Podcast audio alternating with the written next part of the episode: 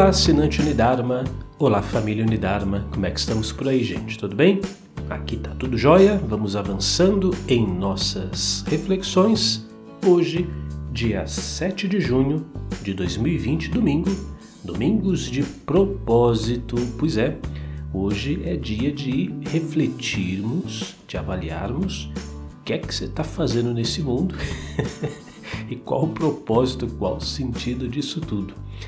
Hoje, para nossa reflexão, eu quero trazer um ponto muito interessante que, na verdade, vai ser um convite para você assumir isso como um propósito de vida, que é a, o processo de aceitação interior de que, de fato, nesse mundo, cada pessoa tem a sua individualidade, ou como a gente usa no linguajar popular, né? Cada um é cada um, então, cada um é cada um e você também é um.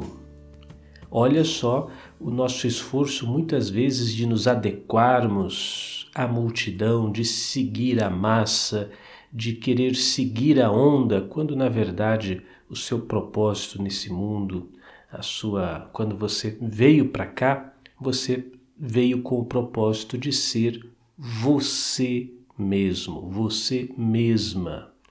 Você não precisa ser nada além daquilo que você é. Da mesma forma que o outro não precisa ser aquilo que você acha que ele deveria ser. Cada pessoa está num estágio da sua própria evolução pessoal. Cada pessoa está traçando o seu próprio caminho, cada pessoa está fazendo a sua própria história e mais, Cada pessoa teve suas próprias experiências, teve seus próprios motivos, teve as suas próprias conclusões. Então veja que é muito difícil você vir para o mundo ou estar nesse mundo como aquele doutrinador onde as pessoas têm que pensar como você pensa, têm que agir como você acha que elas devem agir. E isso não só gera uma grande perda de tempo, mas uma perda de energia e muitas vezes, na maioria das vezes, você não vai conseguir fazer com que o outro pense igual a você e o outro não vai fazer você pensar como, como ele pensa. Só quando chega o momento certo, o momento do amadurecimento, é que você ou a outra pessoa estará preparada para dar um salto para evoluir, para começar a pensar diferente. É como esse nosso trabalho de autoconhecimento aqui na Unidarma. Você vê que nós temos os nossos cursos, as nossas palestras, as nossas aulas ao vivo. Agora nós vamos ter a Comunidarma, que também vai ser uma experiência fantástica, onde você vai começar a interagir com outros assinantes online, em reuniões periódicas. Tudo isso muito bacana, mas Olha que interessante, você está aqui. Você se dispôs a estar aqui, você quis estar aqui, você quis se tornar assinante da Unidharma. Então foi uma decisão muito pessoal que revela, obviamente, que você está num estágio preparado para dar um salto de evolução na sua história pessoal, na sua vida, mas foi do seu desejo, da sua vontade. Vamos voltar um pouquinho no tempo, não que eu esteja criticando, estou falando que foi assim, historicamente falando, quando os portugueses desembarcaram aqui no Brasil por volta aí de 1500, aquela catequese para os índios, né? Então, os, os jesuítas que vieram com os colonizadores, é, colocando na cabeça, vamos, vamos transformar os, os, os índios em cristãos. Então, tem até uma uma imagem muito significativa num filme chamado A Missão. Eu não sei se você já assistiu, é um filme muito antigo, aliás, diga-se de passagem, um filme belíssimo, mas eles desembarcavam e os padres já com, a, com aquele potinho de água benta na mão, né, e com, com aquela com aquela varetinha, não sei como é que chama aquilo agora, e jogando água benta em cima dos índios e falando: Francisco, Francisco, Maria, Maria, Francisco, Maria, Maria, Francisco, Maria. Quer dizer, batizando todo mundo ali em massa, ou os, os homens se chamavam de Francisco, as mulheres se chamavam Maria, e todo mundo era batizado. e descendo goela abaixo a doutrinação, né, que agora vocês vão ser cristãos e agora vocês vão ter que acreditar nisso.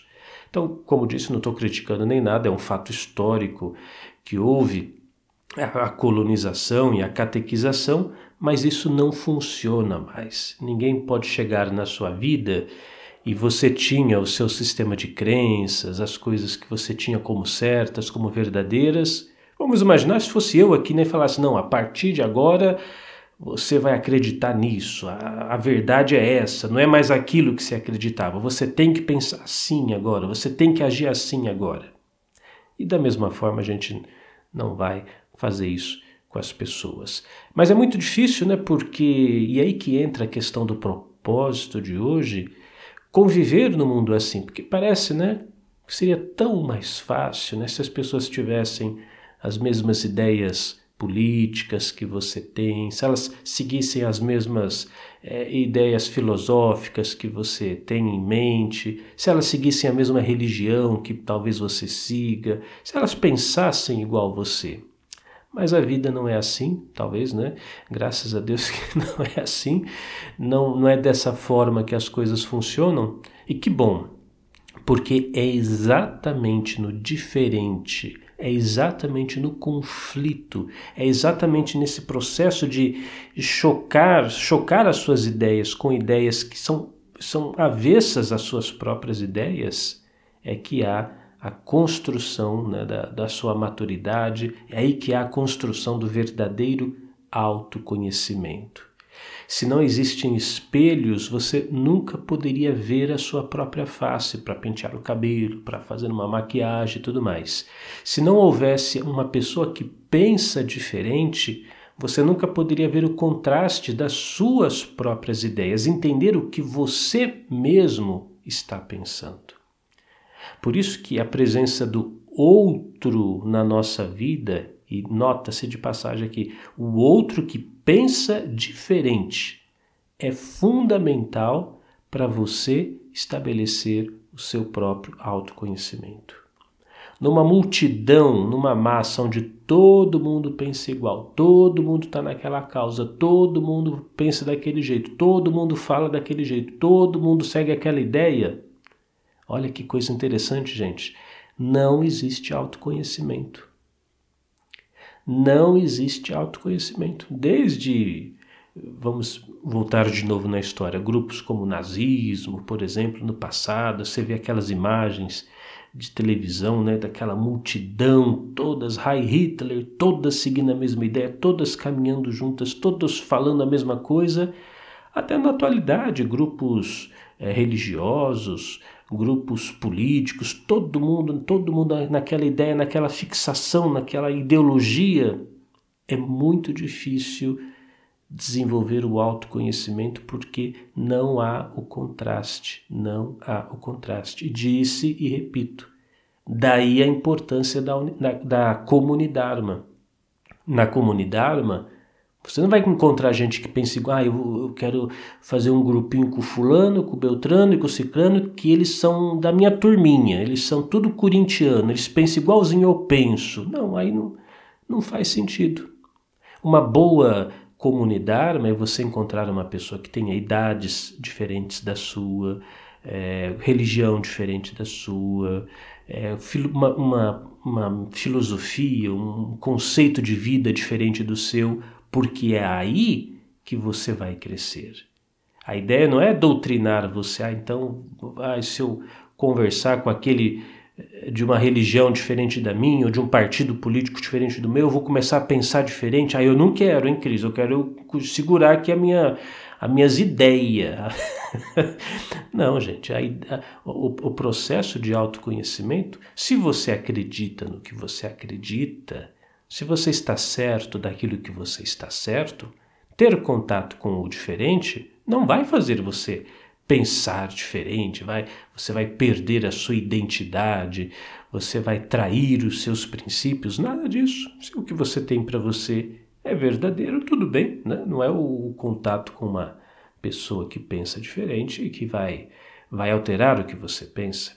Se bem que eh, eu estou até exagerando um pouquinho, a, a comunidade, mano, processo da comunidade vai ser bem mais tranquilo. Serão apresentados textos, às vezes áudio, podcasts como esse, e as pessoas vão conversar a respeito. E nessa conversa, um com o outro, olha, eu penso assim, olha que interessante, você pensa diferente de mim, né? E tudo bem, né? Tudo bem. Haverá um respeito absoluto por opiniões diferentes, vocês serão treinados cada vez mais para isso, e, e na verdade a nossa conversa de hoje já é um pouco desse treinamento. Então, eu sou corintiano, o outro é palmeirense. Puxa, que legal, né? Eu torço pro Corinthians. Estou falando do corintiano e Palmeiras. É mais fácil de lidar aqui, né? Mas tem outras questões mais complexas. Aí, então, o meu jogador preferido é o fulano, que eu nem sei para falar a verdade. Ah, no Palmeiras o meu jogador preferido é o Cicrano. E tudo bem, né? Quais são as habilidades do meu jogador preferido, as habilidades do seu jogador preferido e vida que segue. É nessa diferença, no entendimento que cada pessoa é única e ninguém veio a esse mundo para pensar igual você pensa, é que você vai evoluir, que você vai crescer. E quem sabe hoje, nesse domingo, né, dia 7 de junho, você estabeleça isso como um propósito de vida. Eu vou, eu vou parar de me incomodar com o diferente. Pelo contrário, eu vou aceitar isso como uma condição básica da natureza. Você sabe que nós, seres humanos, nós nos vangloriamos da nossa digital, do polegar, quando você hoje é tudo digitalizado, mas ainda tem. Você vai lá no aqui no, no Brasil, o estado de São Paulo tem o poupa tempo. Não sei como é que é nos outros estados ou até em Portugal como é mas você vai lá fazer um RG, por exemplo, um documento de identidade. Aí você coloca lá o polegar, os dedos da mão e tem aquele escaneamento da sua digital. Antigamente era no carimbo, né? Você pá, colocava o, o, carimbão lá e ficava com o dedo tudo azul. mas hoje é digital. Mas ainda assim tem lá a sua é digitalizado as digitais dos dedos da sua mão, principalmente o polegar. E o ser humano ele se vangloria de ter uma digital única. Ai, ninguém no mundo tem uma digital igual à minha. Pois é, legal isso. Você é único, a sua digital é única. Mas você sabia que os cientistas já fizeram essa pesquisa, já procuraram isso. Não existe no mundo uma folha igual a outra. Cada folha presente em cada árvore é diferente. Você pode pegar uma floresta amazônica inteira, você não vai encontrar uma folha sequer parecida com outra folha, as ranhuras da folha, o formato da folha, o tamanho da folha. Cada folha é única. Impressionante, né? Mas eu vou te dizer uma coisa ainda mais impressionante. Aqui no Brasil, mais nas regiões centrais e norte, nós não temos neve, mas lá no, no fundão, né, no sul, a gente tem neve. Mas você sabe que os cientistas também descobriram que não existe, pessoal, olha que impressionante, não existe um floco de neve semelhante a outro. Olhando no microscópio, olhando no microscópio, não existe um floco de neve no mundo semelhante a outro floco de neve. Isso realmente é de torcer o nosso cérebro do avesso, né? A gente pensa, puxa, como é possível, né? Será que é isso que o salmista quis dizer, que em toda a criação Deus deixa a sua assinatura? Uma possibilidade, né? Essa questão da, da criatividade infinita, da diversidade. Ora, se nem os flocos de neve são iguais, por que, que você tem que pensar igual outra pessoa? Por que, que você tem que ser igualzinho ela? Por que, que ela tem que ser igual você, né? Porque quando a gente acusa é mais fácil. Ah, o outro quer mudar a minha cabeça. Mas você não pensa quantas vezes você quer mudar a cabeça do outro também. Então, pessoal, domingos de propósito. O propósito de deixa eu ficar na minha, cada um é cada um, ele pensa diferente, é, é, o momento dele, é a evolução dele, é o estágio de vida dele, é a encarnação dele, e cada um é cada um, cada um na sua, cada um no seu momento, respeito, tolerância e vida que segue, e eu vou construindo o meu próprio destino. Eu sou Cris Almeida, sucesso e felicidade para você.